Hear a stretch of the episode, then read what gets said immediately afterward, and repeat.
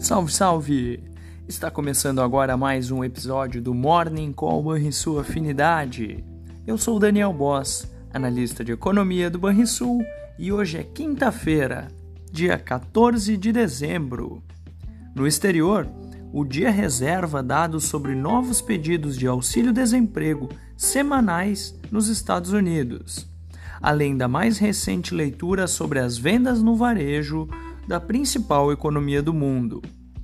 Os índices futuros em Wall Street e as bolsas europeias operam em alta nesta manhã, com investidores ainda repercutindo o tom mais leve vindo da reunião do Fed sobre política monetária, que manteve os juros pela terceira reunião consecutiva estabilizados e a sinalização de cortes para o próximo ano começa a ganhar força. Vale lembrar que os membros do colegiado previram pelo menos três cortes na taxa de juros básica ao longo de 2024.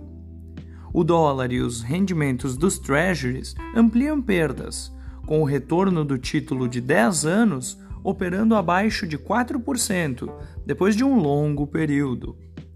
Do outro lado do Atlântico, além de repercutir o encontro do Fed, os investidores europeus estarão atentos para a decisão de política monetária do Banco Central Europeu e do Banco da Inglaterra, marcadas para hoje. Os mercados acionários da Ásia não embarcaram totalmente nesse oba-oba do mercado americano e europeu após o comunicado do Fed e a fala de Jerome Powell.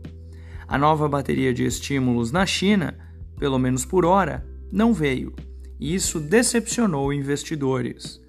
O petróleo sobe ampliando os ganhos da véspera, devido a preocupações com o Oriente Médio. Já o minério de ferro encerrou a sessão na China em baixa. Essas foram as notícias internacionais.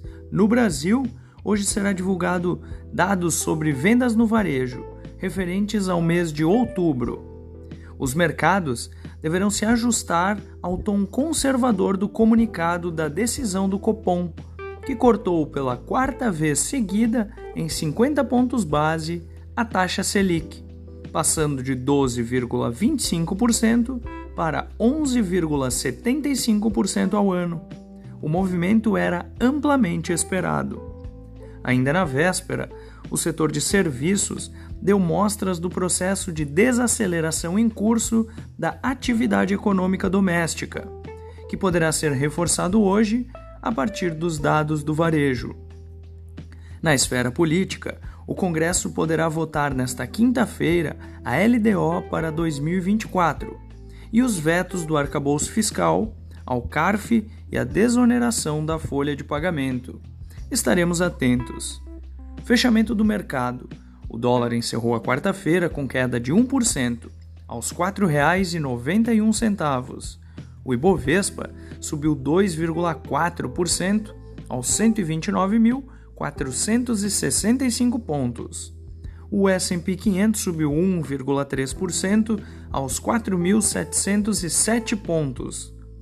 O DI futuro para janeiro de 2025 caiu 9 pontos base a 10,17% e o DI futuro para janeiro de 2030 caiu 13 pontos base, a 10,47%. Você ouviu o Morning Call Banrisul Afinidade com os destaques do dia. Acompanhe de segunda a sexta-feira o nosso overview.